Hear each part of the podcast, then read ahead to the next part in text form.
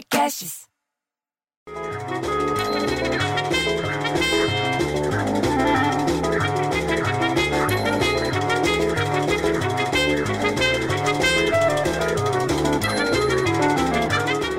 Porra, bicho, para com essa música! Você acredita que faz mais de seis meses, quase, que eu tô ouvindo essa música? Parece que tem alguém com coriza suando o nariz na minha orelha. Porra, bicho!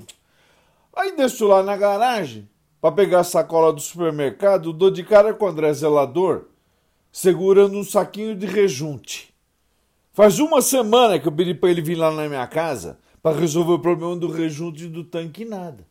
Aí ele fala o quê? Ele fala que não, não, não foi porque está preocupado, porque o governo propôs um salário mínimo de 1.067 a partir de janeiro de 2021, com pagamento a partir de fevereiro.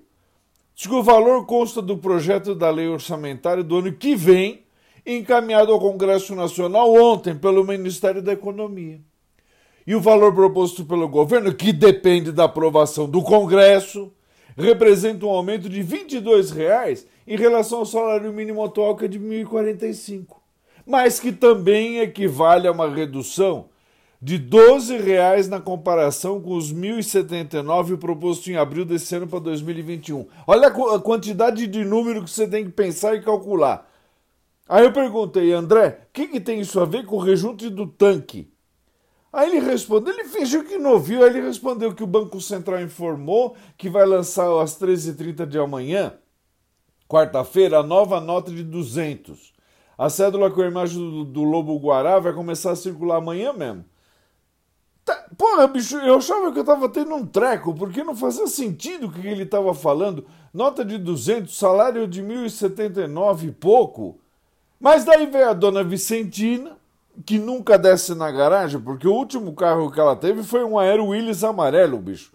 Parecia não sei lá o que, aquele negócio no meio da garagem. E fala que após 10 anos de atraso, começou a funcionar hoje, dia 1 a nova estação Francisco Morato da linha 7 Rubi, lá da Companhia Paulista de Trem Metropolitano, que chama CPTM. A gente pode falar só a sigla, não precisa falar Companhia Paulista de Trem Metropolitano e que é uma linha que funciona na Grande São Paulo, porque a linha 7 Rubi liga a estação da Luz a Jundiaí.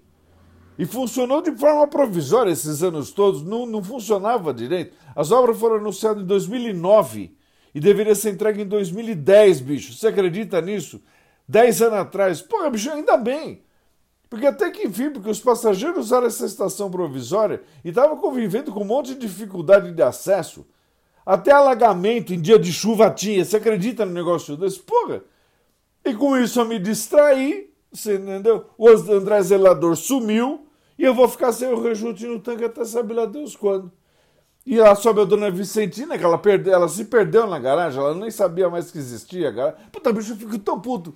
Eu prefiro ter um filho viado que um filho metrô. Ah, vai, põe essa música de novo então, já que quer tanto.